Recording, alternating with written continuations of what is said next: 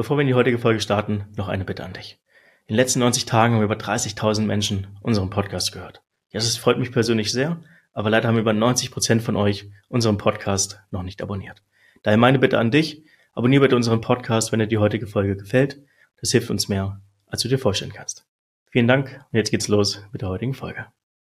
Joachim, du hast über 24 Jahre bei Hugo Boss gearbeitet, bist jetzt seit knapp drei Jahren selbstständig, bereist die Welt und machst Fabriken, vor allem im Fashion-Bereich, durch Industrie 4.0 smarter.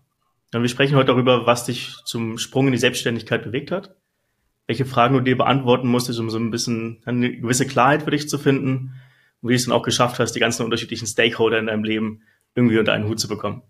Mhm. Ja, bevor wir in deine Geschichte, das Schwierigste, ja, bevor wir in deine Geschichte eintauchen, erklär mir und den Zuschauern doch nochmal, was sich hinter dem Begriff Industrie 4.0 verbirgt und wie sich dadurch Fabriken wirklich verändern können heutzutage.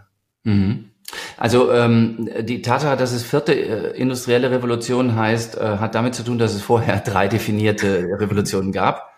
Ähm, und äh, man muss sich das so vorstellen, dass ähm, irgendwann mal, äh, also man muss so sehen, dass jede Revolution beeinflusst wird durch die Einführung einer neuen Technik, die Erfindung einer neuen Technik, einer Technologie. Das ist äh, bei der ersten war es der Dampf, beim zweiten war es die Elektrizität, äh, beim dritten waren es die äh, Computer, also die PLC-Steuerung, Robotik. Und beim vierten ist es jetzt tatsächlich ähm, das Thema Digitalisierung. Und was passiert da? Man muss sich das so vorstellen, wenn ich eine physische Fabrik habe mit Menschen und Maschinen und Produkten und Rohmaterialien und so weiter, dann wird die im Wesentlichen gesteuert durch Pläne, die man vorher gemacht hat, basierend auf dem, was man da so hat. Ähm, jetzt weiß jeder, der in der Produktion irgendwie arbeitet, dass der Plan das eine ist und die Realität dann das andere. Ne? Ich habe einen Plan gemacht mit 100 Mitarbeitern und am nächsten Morgen kommen halt nur 95, weil fünf krank sind. Dann habe ich äh, mit 100 äh, Maschinen gerechnet und drei davon fallen aber aus, weil irgendwas Ungeplantes irgendwie nicht geklappt hat oder man hat sie nicht rechtzeitig gewartet oder sonst irgendwas.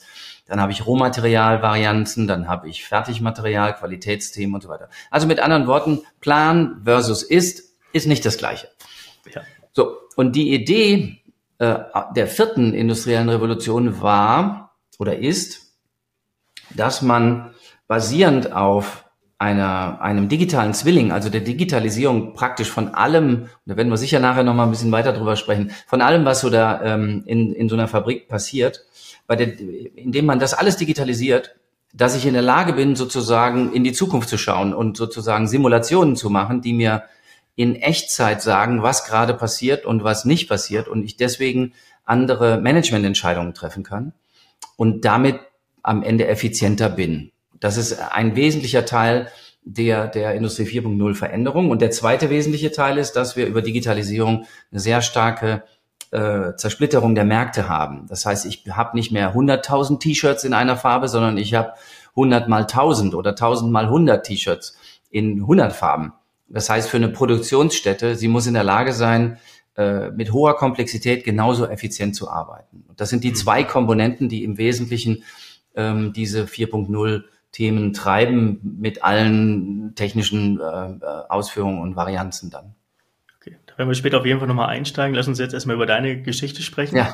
und mal eintauchen und mal verstehen, warum du uns überhaupt was davon erzählen kannst. Ja. ja. Du hast mir im Vorgespräch gesagt, dass du nie, nie in einem Konzern arbeiten wolltest. Das stimmt. Wie bist du dann bei Hugo Boss gelandet und was hat dich da so lange gehalten? Genau, ich habe äh, ich hab ja eine Schneiderlehre angefangen 1984, weil ich äh, ich wollte ursprünglich Modedesign machen, das hat aber nicht so richtig geklappt.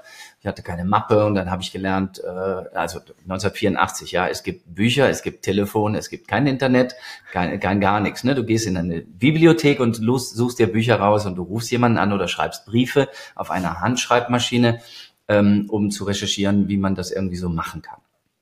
Und somit habe ich irgendwie relativ schnell festgestellt, ich brauche ein Praktikum oder eine Lehre, um, um Modedesign studieren zu können und habe dann ähm, äh, habe dann eine Lehre angefangen als als als Schneider. Ja, habe irgendwie gewusst, okay, dann mache ich das und habe mich dann so in dieses Arbeiten äh, mit mit Produkten, also ich hatte selber Ideen und mit diesen diese Ideen selber umzusetzen, habe mich so da rein verliebt, dass ich das ähm, das Designstudium geschmissen habe, habe gesagt, nee, ich mache, ich werde Schneider und mache mein eigenes Atelier auf. Und, ähm, und habe dann also eine Handwerkslehre gemacht, Gesellenzeit, Meisterprüfung in Düsseldorf und wollte dann eine eigene Schneiderei aufmachen in Köln. Also deswegen, meine Idee war immer irgendwie so eine kleine eigene feine Schneiderei, so hm, 10 Leute, 15 Leute maximal und so, that's it, ja. Und ähm, so, und dann habe ich jemanden kennengelernt. Also ich hab, muss sagen, vielleicht noch, ich habe in meinem Leben sehr, sehr viele Menschen getroffen, die es gut mit mir gemeint haben. Und das ist ganz wichtig, weil man, wenn man einen guten Ratschlag bekommt, der ist manchmal unangenehm, aber er ist gut und deswegen ist es gut, wenn man solche Leute findet. Und ich habe einige in meinem Leben gefunden, die haben mich immer wieder beeinflusst. Also bin ich ähm, in die Industrie für eine Weile gegangen, weil man mir gesagt hat, hm, mach erstmal so ein bisschen sowas, dann lernst du ähm, in, in der Masse zu fertigen, effizienter zu werden mit deinem ganzen Themen. Und so bin ich also in der Industrie gelandet. Immer noch mit diesem Gedanken, zwei, drei Jahre mache ich das und dann gehe ich zurück und mache mein Atelier. Und habe dann wieder einen netten Menschen kennengelernt und der war damals bei Hugo Boss. Und äh, der hat gesagt, äh, wir brauchen, wir bauen da so ein neues, äh, neue Marke auf, Hugo. Ähm, das war also, Heute ist das ganz normal, Hugo und Boss und so weiter, damals halt nicht, damals gab es nur eine Marke. So, und wir brauchen dafür talentierte Leute und, äh, und äh, ja, und dann hat der und ich gesagt, hm, nee, das ist alles viel zu groß und irgendwie so viele. Aber er hat mich dann trotzdem mal eingeladen und der Mann hat mir total gefallen, ja. Also, dass ich gedacht habe, boah, das ist jetzt einer, von dem kannst du wahrscheinlich eine ganze Menge lernen. Und dann hat er mich dann nochmal nach Metzingen eingeladen und zu dem Zeitpunkt war ich in einer Firma, bei der konnte ich dann nicht mehr so viel lernen, weil da war also ein bisschen, da waren die, die Leute, die ich da als Chefs hatte, die waren jetzt irgendwie nicht so besonders äh, willig, auch etwas weiterzugeben. Und dann, haben, dann hat mich das total gepackt. Und dann habe ich bei Hugo Boss angefangen, immer noch bei, und dann hat er mir damals gesagt, also ich schweife jetzt ein bisschen ab, aber er hat mir damals gesagt, ah, wenn Sie, wenn, wenn Sie sich gut äh, entwickeln, dann können Sie in vier Jahren meinen Job übernehmen. Ne? Also ich war 26, er war, er war irgendwie 61, hat gesagt, ich gehe dann in Rente 2000, dann können Sie meinen Job übernehmen. Und ich so, hahaha, da bin ich ja längst über alle Berge und so, ne? Mhm. Und äh, dann war es aber tatsächlich so, dass irgendwann plötzlich, ich war dann vier Jahre da und jetzt ging die Entscheidung, soll ich jetzt irgendwie den Job machen? Dann haben sie mir den angeboten, dann bin ich Abteilungsleiter in der Modellabteilung geworden bei Hugo Boss. Und dann äh, ging das die ganze Zeit so weiter, ja. Das ist eine Firma, in der bis heute, in der so viel passiert, dass immer dann, wenn ich das Gefühl hatte, ah, jetzt reicht's, aber jetzt hast du alles gelernt, jetzt kannst du weiterziehen, kam was Neues und dann habe ich wieder was Neues gelernt. Und das hat am Ende dazu geführt, dass ich für fast, also so ziemlich genau 25 Jahre da gewesen bin. Kurz bevor ich 25 Jubiläum hatte, habe ich aufgehört, ähm, um dann wieder was Eigenes zu machen. Ja, aber das war im Prinzip der Grund. Und ich habe äh, eine Sache damals nicht verstanden und die habe ich aber jetzt dann anschließend verstanden, dass du, wenn du in einem großen Konzern arbeitest, hast du die Gefahr, dass du da untergehst, weil du irgendwie so eine Nummer bist, aber gleichzeitig hast du tausende von Kollegen, die dir Fragen beantworten können. Und das habe ich, ich bin ein notorisch neugieriger Mensch, das habe ich total genossen. Ja, für jede Frage habe ich einen Kollegen gehabt, der mir die beantworten konnte. Und das war toll. Du, du hast zwei interessante Sachen gesagt. Das erste, ein Mensch hat dich davon überzeugt, dass du doch bei einem Konzern arbeiten möchtest. Mhm. Ja, das unterstreicht ja so ein bisschen diese Aussage, Menschen kündigen nicht ihrem Unternehmen, sondern ihrem Chef. Unbedingt. Genauso auf der anderen Seite, Unbedingt. Menschen kommen zu einem Unternehmen, wenn sie ja. das Gefühl haben, von einem Menschen etwas lernen zu können, wenn sie eine Mentorenfigur sehen, ja. wo sie merken, hey, da bleibe ich nicht stehen, da kann ich mich weiterentwickeln. Mhm. Und auf der anderen Seite hast du auch gesagt, dass Hugo Boss als Unternehmen sich stark wandeln kann, so dass dir auch nie langweilig geworden ist, sondern du immer wieder die Möglichkeit hattest, in neue Themen einzutauchen. Ja, das hat natürlich ganz das hat viel damit zu tun und das muss man einfach verstehen, wenn man im Unternehmen oder im Konzern arbeitet, dass man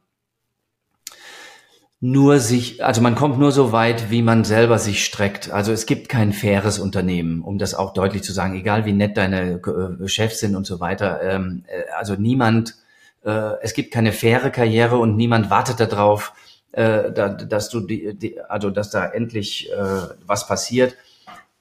Wer sich streckt in einem Unternehmen, hat extrem gute Chancen, äh, weiterzukommen, weil es halt in einem großen Unternehmen traditionell viele Möglichkeiten gibt, mehr als auch in kleineren. Ähm, gleichzeitig ist es so, dass äh, man im großen Unternehmen halt auch entsprechend laut genug sein muss, damit man auch gesehen wird. Also es ist ein bisschen, soll ich sagen, ein zweitschneidiges Schwert, aber es hat ähm, es hat immer, und da hast, da hast du völlig recht, es hat immer mit Menschen zu tun. Mit was einem selber und mit dem Chef. Was waren denn für dich die positiven Meilensteine, wo du sagst, hätte Hugo Boss das nicht gemacht oder hätte ich die Möglichkeit nicht gehabt, wäre schon viel früher gegangen? Ja, ich war tatsächlich viermal dabei zu gehen.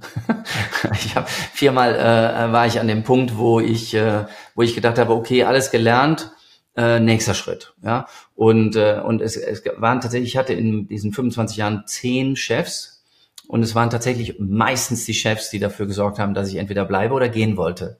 Ne? also war für beides verantwortlich. Mhm. Ähm, das ist wirklich auch keine Überraschung.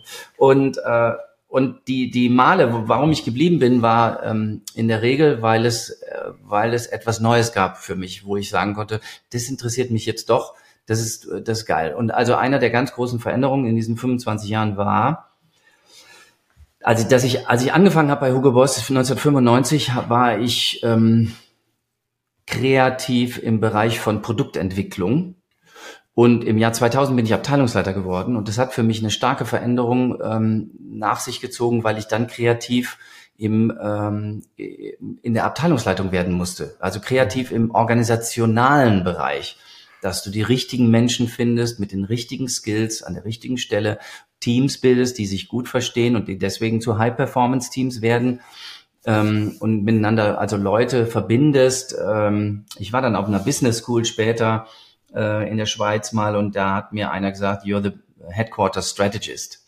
Ähm, und das ist tatsächlich etwas, was man dann da, äh, was ich toll fand und warum ich da auch geblieben bin, war, dass man halt dann, äh, dass das ein total kreativer Vorgang ist, eine Organisation zu bauen. Also ein Chef sein ist nicht nur ein betriebswirtschaftliches Thema. Das ist auch ein sehr, wenn man es so nimmt, ist es auch ein sehr kreatives. Aber es ist auch schön zu sehen, dass Soft Skills die erst eine ganz andere Anwendung finden ja. in einem neuen Bereich genauso gut angewendet oder angewendet werden können. Ganz genau. Und, und, und speziell in den letzten fünf Jahren bei Hugo Boss war ich ja in Izmir äh, verantwortlich für 4000 Leute. Da ist es ja klar, dass du nicht wissen kannst, was jeder Einzelne da tust. Das heißt, dass du, du, du musst ja, also erstens mal wirst du als General Manager für die Taten anderer bezahlt. Mhm. Und das muss man einfach so einsehen, dass man selber nur dass sein eigenes Gehalt da, dadurch bestimmt wird, ob man eine Mannschaft zusammengebaut hat, die entsprechende Ergebnisse erzielt und nicht man selber mehr derjenige ist, der die Dinge treibt. Und, äh, und dann ist es halt wichtig, dass man, wenn man so einen großen Organismus irgendwie versucht, auf die Zukunft einzustellen, dass man äh, weiß, welche Skills habe ich im Unternehmen, welche Skills brauche ich in fünf Jahren oder in drei Jahren. Ähm, wie baue ich die? Baue ich die intern auf? Hole ich mir die extern? Kaufe ich mir die ein? Baue ich meine Organisation um? Das ist für mich ein, ein totales Abenteuerland gewesen. Das habe ich total genossen, also dann kreativ im Sinne von organisationaler Entwicklung zu sein. Und in Izmir bist du dann ja auch das erste Mal mit Industrie 4.0 in Berührung gekommen, ne, wenn ich das noch richtig im Kopf habe? Ja, also ich habe äh, das erste Mal in Berührung gekommen, bin ich ein Jahr vorher, 2014. Mhm. Äh, da war ich, ähm, äh, da habe ich an einer Masterclass teilgenommen. Drei Tage ging das, hieß äh, How to Lead the Factory of the Future. Das war für mich deshalb wichtig, weil ich mit, äh, mit Porsche Consulting zusammen ähm, ein Projekt gemacht habe bei Hugo Boss. Äh, und ich wollte nochmal so eine Idee dazu kriegen, wie, wie, wie geht denn das mit, mit Manufacturing in der Zukunft? Und habe an dieser Masterclass teilgenommen und dann zum ersten Mal auch was von Industrie 4.0 gehört, ähm, in der Tiefe. Und wir sind da wirklich bombardiert worden mit, mit, mit Charts und Slides und, und was nicht alles und waren in der Siemens Factory in Amberg ähm, und bei, bei äh, Fraunhofer und so weiter. Und dann habe ich das alles gesehen und habe irgendwie für mich, das war wie so ein Blitzschlag, dass ich so für mich erkannt habe, genauso muss es sein, genauso muss es aussehen und genauso muss eigentlich auch unsere Industrie funktionieren. Und ein Jahr später bin ich halt Geschäftsführer dann geworden ähm, und, äh, und habe damals meinem Chef das vorgestellt und dann hat er mir gesagt, äh, ja, lieber Herr Hensch, wenn Sie äh, in Time, in Cost, in Quality produzieren und dann noch Zeit haben für solche Strategien und so weiter, dann, äh, dann werde ich Sie nicht, äh, nicht aufhalten. Und der CFO hat damals gesagt, ich werde Sie nicht daran hindern, äh, äh, Effizienzgewinne was hat er nochmal gesagt? Ich werde sie nicht, ich werde sie nicht daran hindern, Effizienzgewinne sinnhaft wieder zu reinvestieren. Also mit anderen Worten, mach erstmal deine Hausaufgaben. Wenn du, wenn daraus genug Pulver rauskommt, dann kannst du auch gerne digitale Assets kaufen und keine Ahnung was, wenn das dafür sorgt, dass das nachher besser wird.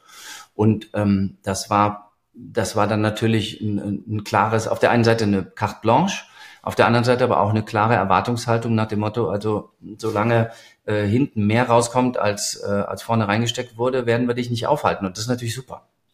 Auf welchem Stand war das Thema Industrie 4.0 2014 jetzt im Vergleich zu fast zehn oh, Jahren ja. später? ja, das war, es gab eigentlich, es gab für unsere Bekleidungsindustrie gab es gar nichts. Also keine Nähmaschine connected, keine Sensor, keine IoT-Sensorik, keine Software, keine Managementprinzipien zu diesem Thema, keine Firma, die man sich hätte anschauen können als Case Study oder sonst irgendwie was. Alles, was wir uns angeguckt haben, war total zu teuer für die Bekleidungsindustrie. Also ich erinnere mich, wir haben, ich habe äh, hab das ja äh, relativ schnell verstanden, dass wir uns digitalisieren müssen, habe also die Maschinenlieferanten ähm, angesprochen. Dann haben die gesagt, Herr Hensch, Sie sind der Einzige, der danach fragt. Also wir werden, ja, ich habe gesagt, ich brauche eure Daten, wir brauchen Zugang zu euren PLC-Daten und so weiter. Da hat er gesagt, die haben wir gar nicht selber geschrieben, da haben wir eine Softwarefirma draußen engagiert. Ich weiß gar nicht, wie das funktioniert. Dann haben wir ich gedacht, okay, alles klar, dann holen wir uns ein, äh, eine, ein, so, ein, so ein Interface, also eine Firma dazwischen, die die Daten analysiert. Die Daten waren alle Schrott, konnte man gar nichts mitmachen. Mhm. Und ich gesagt, okay, dann bauen wir selber Sensoren dran. Dann habe ich mit Bosch damals zusammengearbeitet, Bosch Rexroth, Invest, äh, irgendwie versucht, äh, Research zu machen. Dann kostete der Sensor 50 Prozent von der ganzen Nähmaschine. Da habe ich gesagt, okay, alles klar, das kriegen wir nie im Leben gerechnet. Da wird nie im Leben so viel Effizienzgewinn rauskommen, dass das sich in zehn Jahren rechnet, ja. Mhm. Ähm, dann haben wir mit einem, dann hatten wir keine Software. Das, all das, was ich bei Siemens gesehen hatte, hatten die alle selber gemacht. Ne? Also die IoT-Sensorik, Software und so weiter, das war alles geil, aber das hatten die alles selber gemacht. Können, können sie ja auch. Also können sie auch und haben wir dann auch. Geworden. Du bist doch haben wir auch. Haben wir auch. Haben wir dann am Ende auch gemacht. Ich habe, äh, als ich äh, kam, waren wir 13, äh, waren dort, gab es 13 IT-Leute für Hard- und Software hm. und nach zwei Jahren waren es 35. Wir reden, reden gerade über Ismir, ne? Über, über Ismir, wir reden über die Ismir Factory, ja genau. Das sind heute 5000 Mitarbeiter mittlerweile. Ähm, also wir haben, wir haben irgendwann, äh, also ich habe ich hab einen Plan gemacht, so ein drei Jahres und dann später einen Fünfjahresplan und, äh, und habe mir dann äh, im Prinzip immer die Frage gestellt, make or buy or wait. Also wenn ich wusste, da gibt's eine Technik, die hat jetzt äh, zum Beispiel Robotik, die Roboterkosten gehen alle zwei Jahre halbier, in die Halbierung, ähm, dann wusste ich genau, ab wann sich mein Use Case, den ich definiert hatte, ab wann kann ich den umsetzen. Mhm. Dann weiß ich, okay, jetzt passt der ROI, dann kann ich loslegen. Bei Software war es relativ klar, äh, entweder zu teuer oder geht nicht und bei IoT auch und dann haben wir, äh, haben wir selber gemacht. Ja. Und, äh, und, und, und so ging das Ganze, so ging das Ganze los. Also es war, ähm, es war wirklich ein, wenn ich das mit heute vergleiche, also jetzt mit den Klienten, mit denen ich jetzt heute arbeite, da sagt jemand, ähm, ja, sollen wir die Nähmaschinen installieren? Ja, klar, Sensorik hier, Tablets da, ist alles da. Ja, Software, kannst einen wunderbaren Case rechnen, das hast, das hat das ist wahnsinnig, wenn man das, wenn man das vergleicht mit damals. Aber dann seid ihr als Hugo Boss ja durchaus in der Fashion-Branche ein Vorreiter geworden, was Industrie 4.0 Total. Absolut. Wir haben Leute, wir haben Leute aus der ganzen Welt gehabt. Wir haben Besucher, eine ganze Delegation aus Südafrika. 20 Leute von Nike China kamen. Ähm, wir haben Leute wirklich aus der ganzen Welt gehabt, die sich das angeguckt haben ich weiß noch, da war damals einer aus Afrika, da war ich in Madagaskar, ich war in, ähm, äh, auf Mauritius eingeladen auf einer Konferenz und hat einer gesagt, ja, ja, was ihr da macht, ist Gold Standard. Und das stimmte auch zu dem Zeitpunkt, weil es tatsächlich einfach wahnsinnig wenige gab, die sich das getraut haben. Die haben das alles sich angeguckt. Und ich weiß noch, wir haben Besucher von Armani gehabt, äh, auch ein langjähriger, äh, guter Bekannter von mir, der Modellmacher da war. Der hat dann gefragt, kann ich irgendwie Fotos machen? Dann habe gesagt, ja, kannst du schon, aber sag vorher Bescheid, was du da fotografieren willst und so weiter. Der hat nach zehn, zehn Minuten hat er sein Handy eingepackt und hat gesagt, ich weiß gar nicht, wem ich das zu Hause erklären soll. Ich weiß, das war einfach zu weit weg, ja, von den, von den anderen. Ähm, und das war aber gut so, weil ich habe ich habe mich nie versucht, oder das, das, was wir dort gemacht haben, habe ich nie versucht zu vergleichen mit dem, was Armani oder Zenja oder Ralph Lauren macht oder so, sondern immer, was macht Bosch, was macht Mercedes, was macht Tesla, was macht Volvo, was macht Lego. Ähm, und dann ist das plötzlich, dann bist du nicht mehr ganz weit vorne, dann bist du plötzlich ganz weit hinten. Ja, und dann kriegst du wieder einen anderen äh, Grip oder einen anderen Drive, um mehr zu machen dazu. Ne? Mhm. Was war für dich der erste Business Case, der dir dabei geholfen hat, auch intern den Support zu bekommen, dass du das Thema wirklich weiter vorantreiben konntest? Ja, der erste Business Case war tatsächlich ähm, einen, den gar keiner erwartet hat, weil alle haben gedacht, oh, jetzt mit Robotik und Automatisierung werden jetzt die ganzen, die ganzen Arbeiter gehen jetzt alle weg. Mhm. Äh, faktisch war es so, dass wir mit der Einführung von, von diesem äh, Echtzeit-Tracking Echtzeit von Mitarbeitern äh, über 50 White Collar eingespart haben, also über 50, also Führungskräfte und äh, und Bürojobs. Und äh, der Case hat sich von selber gerechnet, ja, weil du jetzt muss man sich das vorstellen, wenn du jetzt in der ne, die Bekleidungsbranche ist voller Mitarbeiter, ja, es sind über 100 Millionen Menschen weltweit in der Bekleidungsbranche beschäftigt. Also du hast Factories mit äh, zwei, drei, fünf, zehntausend Mitarbeitern. Bei 10.000 oder 5.000 Mitarbeitern hast du eine Unmenge an Führungskräften und Mittelmanagern und noch Manager, dass sich das hoch, hoch aggregiert, weil es einfach so unglaublich viele Menschen sind. Wenn du jetzt anfängst und in die Tiefe reinschaust, was machen diese Menschen eigentlich, dann ist es so, dass die, die, die, die untersten, die Machine Operators, die sitzen an der Nähmaschine und nähen was, ja. Dann hast du da drüber einen, der, der erste, der handelt zwischen 20 und 30 Mitarbeitern der kümmert sich eigentlich, dass alles irgendwie läuft. Ja, da fehlt irgendwas, eine Maschine geht kaputt, muss man Mechaniker anrufen und so weiter und so fort. Und darüber wird die ganze Zeit, werden die ganze Zeit Informationen aggregiert. Wie war die Qualität von gestern? Was macht das Shipment von morgen? Welche Teile sind gerade, welche fehlen? Was ist hier? Was ist da? Und dann geht es wieder hoch eine Etage und wieder hoch eine Etage und wieder hoch eine Etage, bis es dann irgendwann äh, finanziell gerechnet wird und der Geschäftsführer sitzt vor seinem Dashboard und guckt, wie läuft die Firma gerade. Ne? Aber bis es dahin gekommen ist von dem Mitarbeiter bis da oben hin, das ist eine ganze, das dauert eine Weile. Mhm. So, jetzt führst du plötzlich Digitalisierung ein. Jeder Mitarbeiter ist digital vernetzt. Das heißt, alles, was der Mitarbeiter macht, wird in Echtzeit jederzeit getrackt. Niemand mehr, der im Büro sitzt und irgendwelche Daten aggregieren muss. Alle Fehler, alle äh, Maschinenausfälle, alle äh, Materialstockungen, ähm, irgendwelche Shipments, die vielleicht verspätet sind, weil irgendwas passiert. Alles wird in Echtzeit erfasst, aggregiert, verarbeitet und verfügbar gemacht auf einem Dashboard. Alle, die in der Mitte dazwischen irgendwas getan haben, fallen weg. Auf einen Schlag. Das ist für, für so eine Organisation erstmal ein Schock. Ja, weil du natürlich irgendwie gerade, weil du das erstmal gar nicht erwartest. Also gerade die Mittelmanager erwarten das typischerweise nicht. Ähm, und die Mitarbeiter können wissen, also ein Mitarbeiter, der vorher äh, vielleicht auf einem Zettel hier irgendwie jeden Tag seine Bündelnummer oder sonst irgendwas draufgeschrieben hat, dann kommt jede Stunde einer, sammelt die Zettel ein, bringt das ins Büro, da werden dann die ganzen Daten irgendwie rein in, in so ein Excel gehackt oder in irgendein äh, System und dann aggregiert. Der Mitarbeiter, dem du dann sagst, okay, guck mal, hier hast du ein Tablet und dann drückst du einfach auf diese Taste, also für den ändert sich nicht viel, ja. Ja. Für alle dazwischen ändert sich alles. Und das hat äh, in, äh, das war der erste Case, der sich in 18 Monaten tatsächlich gerechnet hat. Und wir haben sehr viel Geld, also siebenstellig investiert. Äh, wir hatten auf den Schlag mehr äh, WLAN-Geräte in, in, der, in, in Izmir als äh, Hugo Boss weltweit hatte, weil du natürlich plötzlich in so einer hohen Intensität äh, Daten und Informationen sammelst. Ähm, aber das hat, das hat, das war eigentlich der erste Case, ja. Und es war äh, sehr, sehr spannend für alle zu sehen, dass das tatsächlich sich rechnet. Ja. Mhm. Wenn man jetzt zuhört, merkt man, wie begeistert du bist, wenn es um das Thema geht. Wieso dann 2021 der Sprung in die Selbstständigkeit? Ja, ähm, das, also, da, also einmal gab es einen persönlichen Grund für mich. Ich hatte, äh, ich habe äh, fünf Jahre ist mir sehr, sehr gerne gemacht. Mhm. Ich habe das wirklich gerne gemacht. Äh, das war eine tolle Zeit. Jetzt kam natürlich Corona rein. Ähm, ich weiß noch, dass ich am 16. März war das, glaube ich, bin ich äh, aus der Türkei nach Hause geflogen und dann hieß es plötzlich, äh, ab morgen früh um 8 Uhr machen die Grenzen zu. Das war ja 2020, März 2020. Das heißt, ähm, ganz pragmatisch, hätte ich jetzt weitergearbeitet, hätte ich mich entscheiden müssen, ob ich jetzt in Izmir bin, ohne Familie oder in Deutschland ohne Fabrik. Ja. ja also das war, äh, da, da, da muss man dann sagen, da kommen dann so persönliche Dinge ins Spiel. Und dann wollte ich nicht mehr zurück ans Headquarter. Ähm, da gab es ein paar neue Herausforderungen. Dann ist es halt irgendwann mal, so nach 25 Jahren, kommt dann so das neue Angebot oder die neue Herausgabe, zu, wo du dann sagst, die ist nicht mehr so spannend wie alles vorher.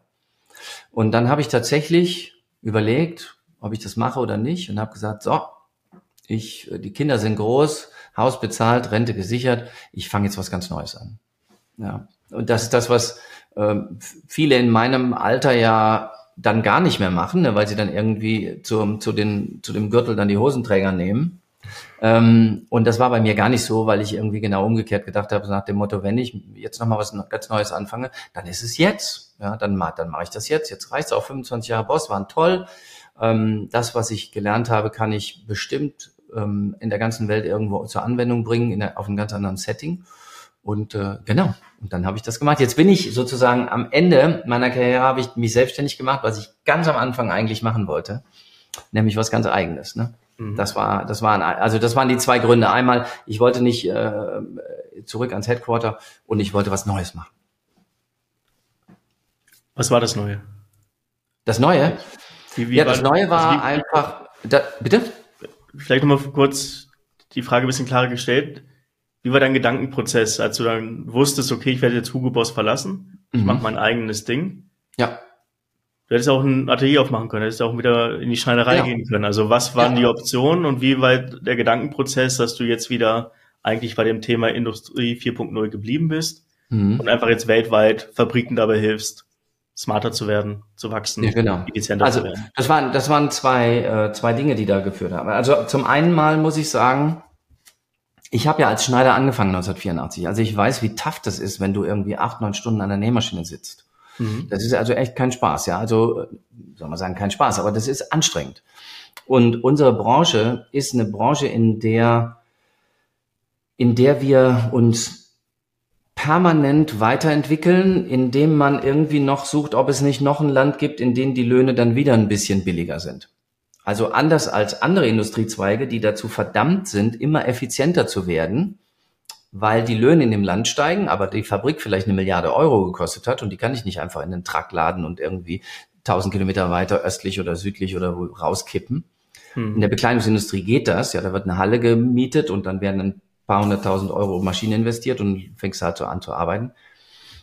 Ähm, das hat mir nicht gefallen. Ähm, also dieser und dieser Gedanke, dass ich vielleicht dem einen oder anderen dabei helfen kann, dort zu bleiben, ja, effizienter zu werden, ähm, dass die Mitarbeiter auch, und das machen wir zum Beispiel jetzt in Sri Lanka, ähm, dass die, dass die Factory so viel effizienter wird, dass sie auch in der Lage ist, mehr Geld ihren Mitarbeitern zu bezahlen, also ihren Näherinnen zu bezahlen, was ja in Bangladesch zum Beispiel schon alleine deswegen nicht geht, weil die Einkäufer so sehr auf die Preise drücken, dass die Bangladeschis selbst bei einem 1,50 Dollar Tagesgehalt von diesen Näherinnen keine Gewinne machen. Mhm. Also weil die Firma ist ineffizient, die Preise werden gedrückt wie verrückt und die am Ende, wer dabei am meisten leidet, sind die Leute, die irgendwie acht Stunden an der Nähmaschine sitzen, dafür 1,50 Dollar am Tag kriegen. Oder in äh, Äthiopien oder sonst wo. Also eine meiner Treiber war tatsächlich, wenigstens einigen Firmen dabei zu helfen, effizienter zu werden und dann das Geld auch zu investieren in ihre Mitarbeiter. Und das ist auch tatsächlich das, was jetzt in Sri Lanka passiert. Wir haben die Factory, also eine, diese Pilot-Factory 20 Prozent effizienter gemacht und die Mitarbeiter verdienen jetzt auch 15 bis 20 Prozent mehr. Die kriegen einfach einen höheren Bonus, weil es einfach mehr erwirtschaftet. Das hat mich, das war einer der Dinge, die mich getrieben haben, also die mich beschäftigt haben, nach dem Motto, kann ich anderen Firmen dabei helfen, ähm, äh, die, die, diese in dieser Industrie abzugraden sozusagen, raus aus dieser, ähm, aus diesem Quetschen von derselben Zitrone. Ähm, und dann habe ich mir eben auch über, dann war einer der anderen Themen, dass ich mir überlegt habe, nach Hugo Boss und nach diesem, nach diesen vielen Menschen, die ich da geführt habe und so weiter und so fort, was, äh, was soll denn da nach oben noch passieren? Also ich habe an den CEO berichtet, ich habe äh, eine eigene Verantwortung gehabt, Tausende von Leuten, es war alles da. Also wenn ich jetzt was Neues gesucht hätte, dann wäre das, dann wollte ich wollte keine Kopie vom Alten mehr machen. Mhm. Also bin ich erstmal eine Woche in den Schwarzwald wandern gegangen, ähm, äh, ein paar Tage mit meinem Sohn und den Rest dann alleine und äh, und habe mich so treiben lassen, ein paar Philosophie-Vorlesungen von Alain de Botton angehört und übers Leben nachgedacht. Und dabei tauchte das dann auf nach dem Motto, okay, ich mache mich selbstständig und ich helfe, helfe anderen Fabriken dabei, ähm, einfach bessere Arbeitsplätze zu werden. Und ähm, dann kam eben, tauchte das Thema Industrie 5.0 eben auf, nach dem Motto, äh, was ist der Mensch in diesem ganzen Spiel? Ähm, genau, und das, und das ist das, was ich auch heute mache. So kam das. Warum ist diese grundlegende Philosophie oder auch diese Werte für dich so wichtig? Wo kommen die her? Die kommen daher, dass ich eben, ähm, ich bin vom, von diesem Schneider, der an der Nähmaschine sitzt, bis zum Geschäftsführer, äh, habe ich diese ganzen Ebenen durch. Ne? Also ich habe das alles mal so durcherlebt, wie sich jeder so in seiner Rolle fühlt, wie sich das ganz unten anfühlt, wie sich das auch einsam und eiskalt ganz, ganz oben anfühlt. Das ist also deutlich einsamer als unten, um es mal deutlich zu sagen, und auch deutlich anstrengender nochmal äh, mit, dem, mit dem Druck, den man da erlebt. Und, und diese ganzen Stufen dazwischen. Und mich hat immer bei, mich interessiert dabei immer der Mensch in diesem, in diesem Schaffensprozess, ja. Und wir haben in dieser, in dieser, in, gerade in unserer Branche auch über Automatisierung teilweise eine Vereinfachung, ähm, auch aus dem ersten, zweiten und dritten äh, industriellen Revolution haben wir eigentlich so menschliche Roboter gemacht. Also die Arbeitsgänge immer mehr immer mehr vereinfacht, immer mehr vereinfacht. Und dann hast du nachher am Ende bleiben eigentlich nur noch die Handgriffe übrig, die ein Roboter irgendwie, irgendwie nicht hinkriegt, weil unsere Hände dann doch ein bisschen toller sind als ein Roboter. Mhm. Wenn ich aber das man dann teilweise mir angucke, was dann da übrig bleibt, ja, dann sitzt du halt neun Stunden und legst halt irgendwelche Sachen von links nach rechts oder so weiter. Und äh, das ist natürlich mit, das hat mit dem mit dem äh, Prinzip von Arbeit, was ich gelernt habe als Schneider, wo ich irgendwie einen ganzen Anzug genäht habe und auf dem Tisch gesessen habe, 50 Stunden irgendwie was von Hand genäht und einen Kunden zu haben, äh, mit dem man dann verbunden ist, also auch eine Nähe zum Produkt und zu dem Endverbraucher zu haben, das hat miteinander natürlich gar nichts mehr zu tun. Und deswegen finde ich es total spannend, ähm, sich auf die Reise zu machen, zu gucken, wie kann ich ähm, diese Industrie nochmal mit anderen Augen sehen. Das ist das, was ich mache. Das heißt, wir haben es deinem Schneidermeister zu verdanken, dass du ein sehr wertorientierter Manager geworden bist und heute ja, Berater. Auf jeden Fall. Auf jeden Fall. Ich habe das Thema Single Piece Flow von Anfang an verstanden, weil du hast ja, wenn du, wenn du eine, wenn du eine Schneiderlehre im Handwerk machst, dann gibt es genau dieses eine Stück und es gibt genau diesen einen Kunden. Da gibt es kein mhm. Outlet oder Second Hand oder irgendwas. Es gibt den und den machst du glücklich oder du hast kein Business. Also das ist wirklich ähm, digital eins und null. Das findet statt oder nicht. Ne? Mhm. Und äh, das, das zentriert einen nochmal, dass, seine, dass, dass du wirklich effektiv für deine Leistung bezahlt wird, weil es nur diesen einen Weg gibt und sonst kriegst du halt keine Kohle. Äh, also du, du bist zum Thema Qualitätsverständnis, ähm, Kundenorientierung, ähm, Effizienz auch nochmal wirklich, du wirst ja auf dich selbst zurückgeworfen sozusagen in dieser eins zu eins Beziehung. Mhm. Und wenn du dann später in der, wenn man dann später in der Industrie ist, dann wird das gerne vergessen. Also der Manager, der eine Manager kümmert sich nur um Zahlen, der andere nur um, äh, um Legal, irgendwelche rechtlichen Sachen, der andere kauft irgendwie Oberstoffe ein, der dritte macht irgendwie, managt irgendwelche Knöpfe und keiner denkt mehr an denjenigen, also äh, sage ich jetzt mal, der, der Qualitätsmanager, der den, der den Knopf prüft, denkt nicht darüber nach, der denkt nicht über das Gefühl von dem Kunden nach, der hier dann sein Hemd zumacht und der Knopf fällt ab. Das ist nicht seine, seine Metrik sozusagen, ja. Er muss, hat, hat ganz bestimmte Dinge zu erfüllen, äh, weil jemand anders das irgendwie aufgeschrieben hat in so ein, äh, in so ein Standard Manual und dann muss er das halt machen. Mhm. Aber nicht unbedingt. Und, und das ist etwas, was, äh, was gerne ver vergessen wird. Ja, und das, das deswegen bin ich nochmal drauf eingegangen, weil ich finde das spannend, dass die, diese Erfahrung der Ausbildung und dieser mhm. sehr, sehr nahe Kundenkontakt mhm. bis heute eigentlich die Basis gibt, diesen, den Kunden am Ende auch wirklich zu schätzen. Weil auf dieser Reise vom, sag ich mal, Praktikanten zum, zum Manager verlierst du diese, diesen Kontakt. Das stimmt. Zwangsweise, weil deine Aufgaben sich verändern. Und dann kann es auch ganz schnell einfach mal sein, dass du anfängst, Entscheidungen auf einer ganz anderen Wertebasis zu treffen. Nicht, weil du ein schlechter Mensch bist, aber einfach, weil sich deine Realität verändert. Und ich finde es schön mhm. zu sehen, dass diese einfache Ausbildung ja, dich bis heute noch erdet und bis heute noch deine Entscheidungen prägt. Ja, auf jeden Fall. Und deswegen ist es ja auch so, dass ich, ähm, ich habe gesagt, ich habe ich hab auch gelernt, irgendwie kreativ mit Organisationen umzugehen. Und für mich war dieses ähm, Zusammenführen von Talenten in die richtige Komposition zu bringen, das hat ja unmittelbar was mit der Auseinandersetzung mit diesen Leuten zu tun. Ja, ja du kannst ja, äh, also ich eigentlich ist dieses Wort Human Resources, ja, ist ab, ist abstrus, weil Menschen sind ja nicht einfach eine Ressource. Natürlich kann ich das irgendwie alles versachlichen und kann ich auch so machen und muss ich in gewisser Weise auch, wenn es um Kosten geht. Aber ähm, das wird gerne vergessen, dass das, dass es um Leute geht. Ja, es geht um, es geht mhm. um Menschen, die man da zusammenbringt. Und ähm, äh, das, wie gesagt, und das ist auch etwas, was ich in der in der in diesem Transformations in den in den ähm, Failed Transformations sehe, also überall, wo etwas schiefgegangen ist, in der Regel haben sie sich nicht mit den Menschen beschäftigt.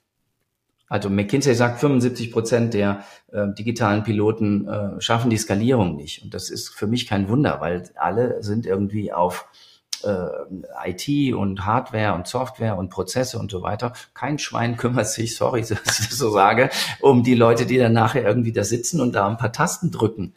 Mhm. Ne? Ähm, und, und da fängt es aber eigentlich an. Wie war dann für dich der Sprung in, oder der Start in die Selbstständigkeit? Ich glaube, wir haben jetzt der Zuhörer und ich verstanden, warum du diese Entscheidung getroffen hast oder mhm. auf welcher Wertebasis diese Entscheidung getroffen wurde. Wie ging es jetzt los? Weil du hast wahrscheinlich nicht direkt für Hugo Boss weitergearbeitet, weil ja, da hast du ja schon deine Arbeit äh, hinter dich gebracht. Mhm. Da ging äh, alles von vorne los. Also es war tatsächlich so, dass ich so gedacht habe, naja gut, also ich war ja irgendwie lange bei Hugo Boss und bin, war jeden Monat irgendwo anders auf der Welt und habe Vorträge gehalten und so, da würden ja jetzt die Aufträge reinrauschen. Dann mhm. alle warten darauf, dass du jetzt endlich nicht mehr bei Hugo Boss arbeitest, sondern für sie arbeiten kannst. Und das Gegenteil war der Fall. Ja, ich meine, ich habe sowas ähnliches erwartet, weil ich das ähm, immer wieder auch gemerkt habe, wie sehr ähm, Menschen sozusagen hinter ihrer Visitenkarte plötzlich aufsteigen, ne? Nach dem mhm. Motto, ich arbeite bei ich arbeite jetzt bei Hugo Boss und ich bin jetzt zwar Praktikant, aber ich habe schon eine Visitenkarte und da steht Hugo Boss drauf. Also jeder an der Hotelrezeption und sonst was, oh, Hugo Boss, das ist ja toll. Und genauso umgekehrt ist es auch, wenn du diese Karte abgibst, weil du dann eigentlich nur eine Rolle erfüllt hast oder gefüllt hast, muss, musst du dir selber bewusst sein, dass du auf dich selber zurückgeworfen wirst und dann fängt man plötzlich mit Joachim Hensch Consulting an und dann sagt man, ah, das ist der Ex-Hugo Bossler, was macht denn der jetzt eigentlich, ja? Also fängst, also musste ich, äh, musste ich erstmal rausfinden, wie macht man sich überhaupt selbstständig? Ne? Ähm, was mache ich? Will ich jetzt ein, will ich noch mal eine Firma aufmachen oder will ich Solopreneur sein? Also baue ich ein Team auf oder mache ich das selber? Ähm, wer sind meine Kunden, wie geht das, wie, wie funktioniert das überhaupt? Ich weiß noch am Anfang, ich hatte einen, ähm, einen Ex-Praktikanten bei Hugo Boss, der äh, ein, ein, ein, äh, türkischer Ingenieur, der in Izmir lebt, mit der hat mich irgendwann plötzlich über LinkedIn angeschrieben und hat gesagt, ja, Hensch, irgendwie, äh, ich habe gehört, ich habe gelesen, Sie machen sich hier selbstständig, aber wir sollten unbedingt mal reden. Dann habe ich mit ihm so eine Zoom-Konferenz gemacht. Gott sei Dank, irgendwie dank ähm, Covid hat ja jeder plötzlich irgendwie verstanden, wie Zoom funktioniert. Ja. Also ich mit ihm eine Zoom-Konferenz und er hat gesagt, ja, Mensch, Sie brauchen eine Webseite und so weiter. Und ich, Webseite, ich brauche keine Webseite. Was brauche ich eine Webseite? Brauche ich alles nicht. Ich schreibe ein paar Leute an und dann geht's los. Und es stimmte natürlich. Ich brauchte natürlich, brauchst du eine Webseite und du brauchst einen Social Media Auf, äh, Auftritt, du brauchst eine ganz andere Präsenz. Ich musste wahnsinnig viele Sachen neu lernen, die ich alle nicht konnte. Ähm, und das alles in Covid-Zeiten, wo du nicht reisen kannst. Ne? Also du versuchst ein Business aufzumachen und eine Fabrik irgendwo in Bangladesch oder Pakistan zu beraten, ohne dass du dahin reist. Also alles irgendwie online. Ähm, ich musste einen Online-Kurs bauen. Ich musste lernen, wie man, einen, wie man einen Film aufnimmt, wie man den schneidet, wie man, einen, wie man eine, eine Webseite baut, wie man einen Online-Kurs aufbaut auf einer Plattform, wie das ganze Invoicing in und außerhalb von Europa läuft ähm, wie man spannenden Content auf LinkedIn schreibt. Ähm, also kann das gar nicht alles aufzählen, was ich da alles in kürzester Zeit neu lernen musste. Ähm, als ich verstanden hatte, dass, dass meine alte Rolle meine alte war. Ja, das ist nicht ein neues Chapter im Buch, das ist ein neues Buch, ja, was man da anfängt. Und äh, das war total witzig, weil ich habe jetzt hier hinten so schön meinen Touchscreen und so weiter. Am Anfang hatte ich da hinten so ein weißes Whiteboard und habe da so ein bisschen rumgekritzelt und hatte hier mein iPhone 11 hatte ich hier auf dem Tisch stehen und habe dann da irgendwie, das Bild war, der Ton war scheiße, um es deutlich zu sagen, das Bild war überbelichtet, irgendwie schlecht ausgeleuchtet, es ging alles gar nicht. Und habe mich dann so durchgewurstelt und habe eine nach der anderen Sache gelernt. Ähm, äh, um, um dann äh, an Kunden zu kommen, um, ähm, um auch zu lernen, was geht überhaupt digital, was kann man digital machen, ähm, bis hin dazu, dass ich äh, Leuten zum Beispiel in Bangladesch diese Fabrik, äh, dass ich denen gesagt habe, ihr kauft euch jetzt bei, ähm, ihr kauft euch jetzt dann dort eine 360 Grad Videokamera und ähm, die müssen folgende Einstellung haben, dann geht ihr dort durch eure Produktion und schickt mir das als WeTransfer und habt mir hier eine Oculus Quest gekauft und habe einen, einen Gamba Walk, also eine, eine Fabrikführung gemacht, basierend auf einer 360 Grad äh, Videoaufzeichnung. Also solche Dinge habe ich gelernt und, äh, und das war auch Abenteuerland. Das kann ich gar nicht anders sagen. Würdest du rückblickend, Ist heute noch. Würdest du rückblickend alles nochmal genauso machen oder gab es so ein paar Fehltritte, aus denen du jetzt deutlich schlauer geworden bist? Ja, auf alle Fälle. Also ich meine, ich habe natürlich, äh, ich habe, ähm, ich war lausig im, im Sales, also ganz schlecht, ja, weil ich immer, ich, äh, das Problem ist ja, wenn du genau weißt, wie sowas geht, bist du ja bei dem anderen sozusagen immer schon in der Lösung. Genau. Und ähm, das ist so wie als Schneider wusste ich immer ganz genau, wie der später in dem Anzug aussieht. Und ich musste ihm jetzt eigentlich nur dieses Bild, wenn er, wenn ich mit dem vor dem Spiegel stand, musste ich ihm nur das Bild erklären, wie er nachher aussieht. Und das konnte der sich vorstellen. Wenn du jetzt so eine Fabrik in Pakistan online, wie, wie wir das jetzt gerade machen, wenn du denen jetzt versuchst zu erklären, wie ihr digitaler Zwilling aussieht, den sie vorher und nachher nicht physisch sehen können. Also wie, wie, wie fühlt sich das an, eine digitale Fabrik neben der physischen zu haben, zwei Fabriken zu leiten sozusagen? Ne? dann, dann ist das, ich war viel, viel, viel, viel zu weit von denen entfernt. Ich habe damals mit einem Freund hier aus Tübingen gesprochen, habe ihm immer erklärt, habe gesagt, wieso kommt das nicht, wieso, wieso machen die das jetzt nicht? Das ist doch so logisch. Wieso machen? Dann hat er gesagt, hey, das ist du, du hast eine, was du denen machst, ist, du, du, du zeigst denen eine Treppe in den zehnten Stock und die erste Stufe ist zwei Meter hoch. Das wird nix. Ja, also das wird einfach nichts. Und das würde ich heute total anders machen. Also die erste Stufe muss zehn Zentimeter absolut höchstens sein, dass man eben mal den Fuß anhebt und dann Fuß drauf stellt, um überhaupt ein Gefühl dafür zu entwickeln, was das mit einem selber macht. Also so eine Digitalisierung. Und wo sind die, ähm, wo, wo sind dann die Use Cases, wo sind die Euros oder Dollars am Ende, um das Ganze zu machen, weil wir reden ja von Business, ist ja keine Akademie hier. Mhm. Ähm, da war ich viel, zu, da war, da war ich viel zu ambitioniert. Viel Was zu weit vorne. Meine Frau hat mir das immer gesagt, das wird so nichts.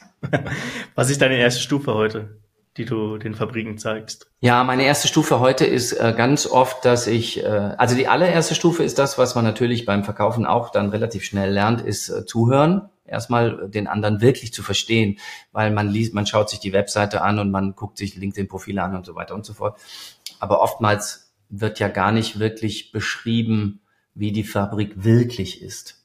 Also wie ist sie wirklich aufgebaut, wie, ist, wie sind die wirklichen Informationsströme und so weiter. Also das ist so der erste Teil, dass ich nochmal versuche, viel, viel tiefer reinzublicken mhm. bei dem anderen.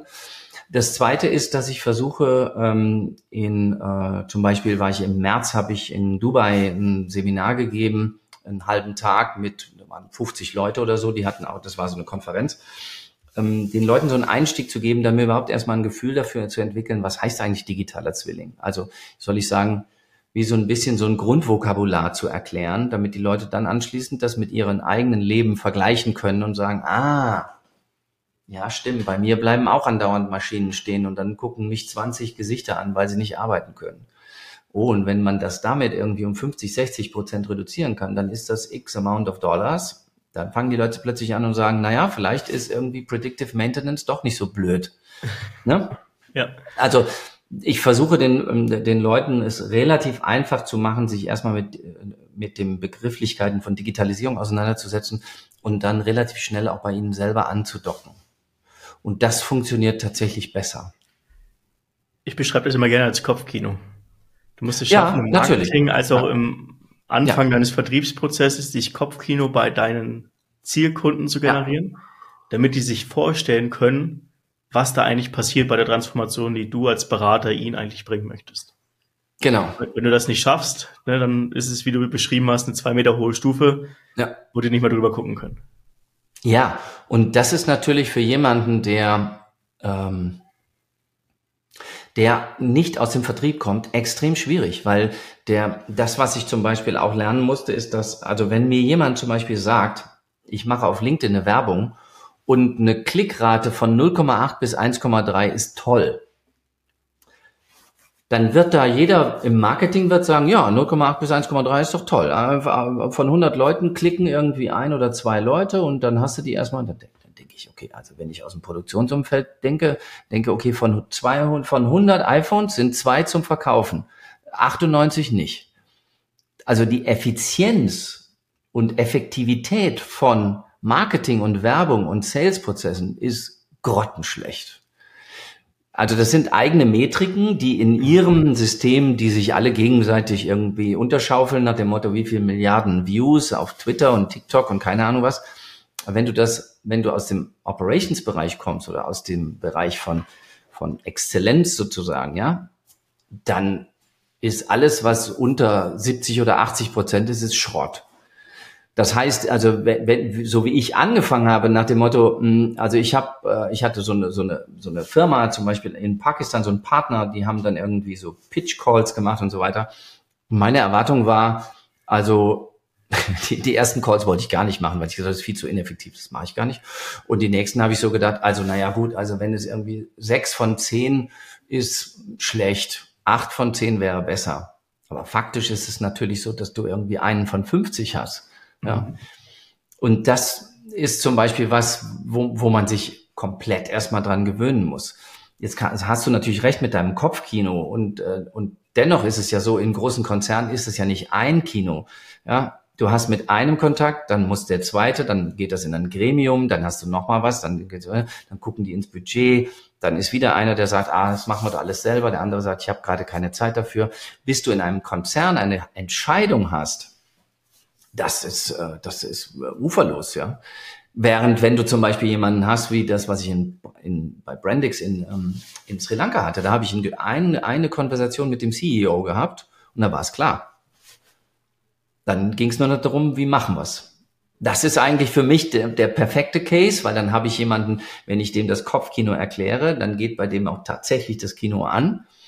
Und er hat auch die Execution Power zu sagen, weißt du was, das macht alles total viel Sinn, los geht's. Aber das ist natürlich in der, in der Realität äh, one in a million, ja. Also das ist mhm. natürlich nicht das Normale. Wie läuft's jetzt so zwei, drei Jahre später nach dem Start in die Selbstständigkeit? Ja, also es Würdest läuft. Du dich äh, als erfolgreich bezeichnen? Ähm, das ist ein ganz schweres Wort, weil ich bin äh, wahnsinnig selbstkritisch. Natürlich, ich habe also ich habe ein jenseits hohe Ziele gehabt und äh, gerade im 2021, als ich angefangen habe, da haben eigentlich mir alle Freunde und alle gesagt, hey, selbstständig machen drei Jahre. Ja, also vorher brauchst du mal gar nicht drei Jahre brauchst du, sondern vorher brauchst du gar nicht irgendwie anfangen rumzumeckern. Ähm, und ich immer so nach dem Motto, ah Mensch, ich könnte schon noch, könnte mehr Umsatz sein, könnte schon mehr sein oder dies und das und jenes. Ich glaube, letztes Jahr war ein extrem erfolgreiches Jahr, was ich schon so sagen kann, sowohl im Umsatz als auch in den äh, Firmen, die ich miteinander gemacht habe. Dieses Jahr ist ein bisschen weniger, weil ich auch gesundheitlich ein paar Sachen zu erledigen habe. Ähm, aber ich glaube schon, dass ich sagen kann, bin ich erfolgreich? Ja, ich glaube, das kann ich sagen, weil wenn ich jetzt ähm, mir die äh, die Firmen angucke, mit denen ich jetzt arbeite und die Resultate, die sie erreichen, die sie erreichen. Ich bin ja eigentlich da irgendwie nur ein bisschen der Navigator, jetzt ein bisschen links, ein mhm. bisschen mehr rechts ähm, dann ist das toll zu sehen. Das war eigentlich, äh, das war eigentlich meine Absicht. Ja. Und ähm, und wie gesagt, ich habe so, so, so viele Sachen technischerseits dazugelernt. Das war ein Abenteuerspielplatz. Aber ich sag dir auch ganz ehrlich, äh, wir haben das auch im Vorgespräch, glaube ich, kurz äh, äh, touchiert. Ähm, ich habe natürlich auch eine andere, ich bin an einer anderen Stelle im Leben. Ne? Meine Kinder sind groß und wie gesagt, ähm, die, die wesentlichen Dinge für Pension und so weiter sind geklärt. Also ich habe auch eine andere Gelassenheit. Ähm, ich, ich, ich kann auch bei manchen sagen, mache ich nicht. Während ich, wenn ich jetzt irgendwie äh, wenn ich jetzt, wäre ich jetzt 40, hätte zwei kleine Kinder und Haus abzubezahlen, dann äh, hätte ich einen anderen Druck. Ja, und äh, jetzt sagen wir manchmal, sagt man ja, Druck hilft Ne? Also das kann auch gut sein, so Eustress, das stimmt auch. Aber in der Selbstständigkeit, mir tut das gut zu wissen, dass ich, äh, dass ich jetzt wirklich diese Dinge machen kann, die mir echt Spaß machen, weil ich glaube, dann ist man einfach besser. Dann macht man bessere Sachen. Was ist denn deine Definition von Erfolg? Du hast eben gesagt, das ist ein schwieriges Wort für dich. Ja. Wie definierst du für dich selbst Erfolg? Na, heute definiere ich den äh, anders als äh, in der Corporate World. In der Corporate World war das ganz klar ähm, äh, zweite Führungsetage nach Vor also erste Ebene nach Vorstand und berichten an den CEO. Mhm. Das war das war für mich das Thema. Also äh, sehr gutes Gehalt, ähm, berichten an den CEO und äh, in, in dieser Ebene spielen, weil dann hat man einfach viel Impact. Ja, das würde ich sagen. Das ist äh, also äh, Einfluss oder Impact haben mit seinen Gedanken ist, glaube ich, ein wichtiges ähm, Thema für mich zum Thema Erfolg. Und das ist heute in, auf eine ganz andere Art und Weise äh, relevant, weil ich heute zum Beispiel jetzt mit diesem mit diesem Partner in Sri Lanka die Möglichkeit habe, auf Zehntausende von Menschen Einfluss zu nehmen, ähm, indem sie halt diese Transformation durchführen und damit viele Ideen von mir äh, in, in 25 Fabriken umsetzen. Und das, das ist für mich auch eine Form von Erfolg. Das ist der eine Teil. Also Impact ähm, ist, ist für mich etwas, was Erfolg ausmacht. Und dann ist für mich persönlich äh, noch das zweite Thema, etwas zu lernen und anzuwenden. Und zwar egal, ob ich das mit den Händen mache. Ich werde jetzt diese Woche irgendwie so eine Solaranlage hier aufs Dach bauen und da mache ich halt was ganz Physisches. Ähm, oder ich äh, oder ich helfe in der Fabrik irgendwie was zu machen. Ähm, äh, das, das, das, da, was Neues zu lernen und mit diesem Neuen dann irgendwie umgehen zu lernen. Das finde ich total spannend. Das okay. ist für mich auch Erfolg. Dann lass uns mit Blick auf der, die Zeit nochmal auf dein. Fachgebiet zurückkommen. Du hast vorhin ja. mal das Wort Industrie 5.0 in den Mund genommen. Ja. Was verändert sich jetzt von 4.0 auf 5.0? Was, was steht uns da bevor? Ja, also ähm, 5.0 ist, kann, kann jeder gerne nachlesen. Ähm, gibt äh, ein Strategiepapier von der Europäischen Union. Es gibt aber auch äh, zu diesem Thema weltweit einiges, ähm, äh, da ist einiges im Gange. Ähm, in Indonesien das Thema Society 5.0 und so weiter und so fort. Im Wesentlichen geht es um zwei Themen. Erstens, den Menschen wieder zurück in den Mittelpunkt des Geschehens zu holen und nicht die Maschine. Also bis in, auch in 4.0 jetzt haben wir wahnsinnig viel ähm, äh, Konzentration auf das Thema Effizienzsteigerung. Ähm, ich sage jetzt mal ein bisschen drastischer Ausbeutung der, der Ressourcen so weit wie es geht.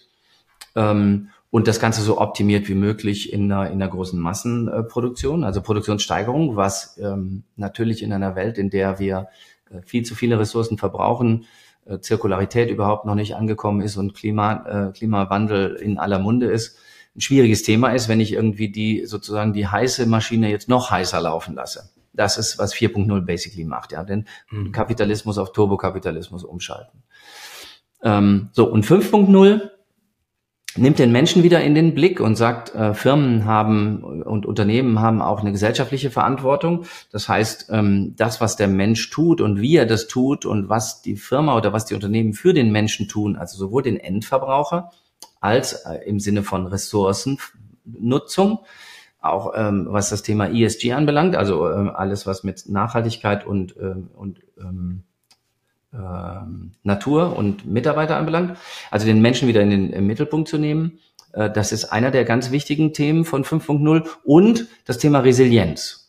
Ähm, in einer, in einer Welt, die immer unberechenbarer wird, wird es immer wichtiger, ich sage jetzt mal im übertragenen Sinne, weich in den Knien zu stehen. Ja, also Unternehmen müssen in der Lage sein, at best ihre Flexibilitäten auszuspielen, also mit ihren, mit ihren Ressourcen äh, so, so äh, flexibel wie möglich umzugehen. Und das kann ich nur, indem ich Prozesse flexibilisiere sozusagen. Also manche sprechen auch von fluiden Organisationen. Ähm, und auf der anderen Seite, indem ich den Menschen in den Mittelpunkt nehme, also vor allem seine Skills, vor allem ähm, seine, seine Art und Weise mit Problemlösungen umzugehen und mit Problemen allgemeiner Art umzugehen ähm, und das in einem, ähm, in einem gesamtgesellschaftlichen Kontext. Also das ist immer noch Kapitalismus, um es klar zu sagen, aber ähm, mit, mit, einem, mit einer größeren Verantwortung gegenüber ähm, Umwelt und Gesellschaft. Was muss sich in der Praxis, in den Fabriken vor Ort verändern, damit das umsetzbar wird? Ja, Weil ich also glaube, alles, was du gerade beschrieben hast, mhm. es wäre schön, wenn es schon längst da wäre.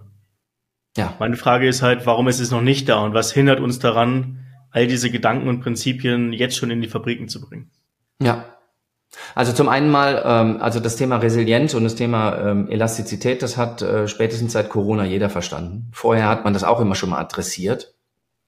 Aber da war es ja, ähm, also wenn, wenn, äh, wenn man das Gefühl hat, wenn man der Illusion erliegt, dass ähm, eine Wertschöpfungskette sicher ist, dann ähm, optimiert man alles bis äh, bis zur bis zum vollständigen Stillstand, ja. Und dann kann es eben sein, dass ein Containerschiff im Suezkanal plötzlich irgendwie ganz Europa aus den Angeln hebt, ja. Und all das nur, weil man gedacht hat, alles ist unter Kontrolle. Und mit Covid hat jeder verstanden, jede Industrie, auch jede alle Industriezweige haben verstanden, dass diese zu Tode optimierten äh, Stränge so nicht funktionieren. Es gibt Länder, die haben das früher verstanden. Toyota zum Beispiel ähm, hat seine ähm, kompletten Supply Chain äh, Regeln nach Fukushima umgestellt. Weil äh, diese Just-in-Time-Produktion und Zulieferbetriebe und so weiter waren plötzlich alles hing, alles äh, unter Wasser oder irgendwie zerstört und die Bude blieb stehen. Ähm, haben, haben dann äh, das Thema äh, zentrale Beschaffung verändert, dezentralere Beschaffungen, haben Standardisierung durchgeführt, so dass ich eben auch einen Sensor aus äh, Brasilien nehmen kann und nicht nur irgendwie aus äh, Japan dieses Thema Resilienz als ähm, als als äh, als Flexibil aus der Flexibilität heraus, das verstehen viele Leute jetzt viel viel mehr, inklusive EU äh, bis hin zu Beschaffung von Rohmaterialien für äh, für Pharmaindustrie und so weiter. Also es gibt Dinge, an denen wird gearbeitet. Es gibt natürlich immer noch genügend äh, Leute im Management-Level, die denken, da das kriegen wir da sicher trotzdem noch irgendwie optimiert. Äh, also da gibt es einiges zu tun. Äh, und auf der Fläche ist, glaube ich, das Thema Verantwortung für den Mitarbeiter auch noch nicht so hundertprozentig angekommen. Das wird sich aus meiner Sicht ganz stark mit der, mit der äh, Generation Z ändern. Das ist die erste Generation, die wirklich total transparent und digital groß geworden ist. Also wo es überhaupt gar nichts mehr gibt, was nicht in irgendeiner Weise geteilt oder bewertet wird. Also ich bin als Kind groß geworden und die einzige Bewertung meiner Eltern haben vielleicht, das hast du gut gemacht. Aber meine Kinder sind schon ganz groß, sind schon groß geworden mit viel Digitalität. Aber die heutigen, jetzigen, da gibt es eigentlich nichts mehr, was nicht geliked oder disliked wird oder in irgendeiner Weise bewertet wird. Die kaufen nichts mehr ein, was, wo man nicht die Bewertung in Sternchen nimmt. Es wird nichts mehr, kein Bild wird mehr hochgeladen oder kein Video wird mehr angesehen, was nicht irgendeine Bewertung hat. Das heißt also, die, der, der, die Response sozusagen auf die einzelne Aktion ist heute viel, viel transparenter als früher. Und die in 2025 wird diese Generation 25 Prozent der Workforce globally ausmachen. 25 Prozent von Mitarbeitern, die so denken, werden nicht in alten Managementmethoden zu managen sein. Das geht nicht. Also die, die gehen dann einfach, ja, weil sie dann vielleicht sagen, ich kriege hier keine Response oder ich kriege keine, kein Feedback oder ich habe hier keinen Einfluss und was auch immer. Das heißt, Systeme werden sich verändern müssen, wenn die Menschen sich verändern. Und das ist gut in dem Falle. Also das wird was verändern. Das wird vor allem die Personalabteilung und das Managementverhalten verändern. Mhm. Und Effizienz steht vor allem nicht mehr im Vordergrund. Die, die ist noch weiterhin, da braucht man sich nichts vorzumachen. Kapitalismus ist das, was die Erde. Du kannst nicht äh, komplett ignorieren. Und das, was du beschreibst, hat halt nicht. Das sind keine zahlenbasierten Entscheidungen, die getroffen werden müssen. Es geht nicht darum, hier nochmal 30 Prozent rauszuholen. Sondern ja. was du beschreibst, ist halt sehr viel, was zwischenmenschlich sich verändern muss, was sich in Führung verändern muss, ja, im Management verändern muss. Und wenn man das nicht macht als Fabrik, kann ich mir sehr gut vorstellen, dass es auch am, ab einem gewissen Punkt wirklich lebensbedrohlich für das Unternehmen am Ende absolut. ist, absolut. sich nicht zu verändern und in den alten Strukturen bestehen zu bleiben. Ja, absolut. Ich meine, alle, also hier, du erlebst es in Deutschland natürlich zum Thema Fachkräftemangel, äh, aber das erlebst du in anderen Bereichen auch. Auch in Sri Lanka mhm. gehen junge Menschen weg, weil sie sagen, ich habe, äh, ich sehe gerade im Moment hier kein Land und keine Perspektive für mich und dann, dann gehe ich halt woanders hin. Das ist ja das Tolle an der Globalisierung dass du ja theoretisch, also natürlich in der Praxis nicht jeder, aber du kannst überall dein Glück finden. Und das ist früher, ich habe das meinen Kindern immer erklärt, ähm, ich habe irgendwie mich beworben und mein, meine Mitbewerber waren alle irgendwie aus Deutschland. Meine Kinder haben schon beide im Ausland studiert und habe gesagt, und eure Mitbewerber, wenn ihr euch irgendwo bewerbt, können von überall herkommen. Also durch die Globalisierung hast du eine ganz andere ähm, Beweglichkeit und das ist für beide Seiten gut und schlecht. Ne? Also wenn du dich nicht gut um deine Mitarbeiter kümmerst, ähm, dann ist egal, wo du die, wo, wo du sitzt, ob du auf der Schwäbischen Alb sitzt oder in New York, äh, du hast gute Leute oder du hast sie halt dann nicht mehr. Und das ist das, was du beschreibst. Hast du völlig mhm. recht. Das ist das Make or Break unter Umständen. Mit Blick auf die Zeit, ich habe noch eine letzte Frage für dich. Ja. Du bist doch heute 59 Jahre alt. Deine Karriere so hat angefangen mit einer Schneiderlehre. 20. Ja. Was würde der Schneider von damals heute über dich denken und welchen Tipp hättest du für den Schneider von damals? Ja, ähm, ich habe, äh, also der, der, der Schneider über, würde über mich heute denken, dass, äh, dass das unmöglich zu erreichen ist. Ähm, und umgekehrt würde ich heute dem Schneider sagen, dass der Himmel, äh, dass der Himmel, den er sieht, nur so groß ist wie, der Himmel, der der, den der Frosch sieht, der irgendwo im, im, äh, im Brunnen sitzt. Also von beiden Seiten, es ist, die Welt ist so, so viel größer, als man das denkt als junger Mensch und als älterer möchte man dem Jungen eigentlich sagen, uh, the sky is the limit und selbst das ist kein Limit also diese, die, diese Constraints aus seinem Kopf rauszukriegen und zu sagen, was ist jetzt eigentlich möglich für mich? Ähm, da, da würde ich äh, meinem damaligen Ich äh, heute sagen, pff, probier einfach alles aus und, äh, und lass dich von, lass dir von niemandem sagen, äh, dass das nicht geht. Ich, ein letzter Satz, als ich 49 war, habe ich einen guten Freund mit einem Übersetzt guten von storymoney.com. Nein, will ich nicht. Gestern bin ich 49 geworden. Nein, nein, nein. ich habe hier Alexa sitzen, deswegen. Ähm, ein letzter Satz? Ja, genau, ein letzter Satz. Mit 49 habe ich eine Diskussion mit einem guten Freund darüber, was Karriere bedeutet. Und er sagt mir, naja gut, okay, man muss schon auch sehen, wenn man jetzt irgendwie auf die 50 zugeht, dass man auch von so ein paar äh, äh, Jugendträumen irgendwie Abstand nimmt und so weiter. Und ich wollte ja unbedingt Direktor werden, an den CEO berichten. Ja? Mit 51 werde ich Geschäftsführer von 4000 Leuten. So, also wenn ich dem jetzt gefolgt wäre, ja, mit anderen Worten, nach dem Motto, naja, da hat mir jemand dies gesagt und das gesagt, dann hätte ich dieses Daring, also dieses Probieren, hätte ich nicht gemacht. Und ich habe mich davon einfach nicht beeinflussen lassen, habe gesagt, fuck you, das, äh, ich, ich probiere das jetzt einfach und dann, wenn das nicht klappt, dann kann ich es ja immer noch nachher sagen. Dann hat es halt nicht geklappt. Aber diese Constraints, die man sich oftmals selber gibt, das würde ich jedem jungen Menschen und mir selber dann eben auch wieder sagen, äh, lass dich davon nicht beeinflussen. Das ist, glaube ich, ein schönes abschließendes Statement, Joachim. Vielen, vielen ja. Dank für deine Zeit, für deine Insights und für deine Erfahrung. Gerne. Und ich freue mich schon auf unser nächstes Gespräch. Ja, ich auch. Danke dir, Kevin, für, für, für die Einladung. Mach's gut. Mach's gut.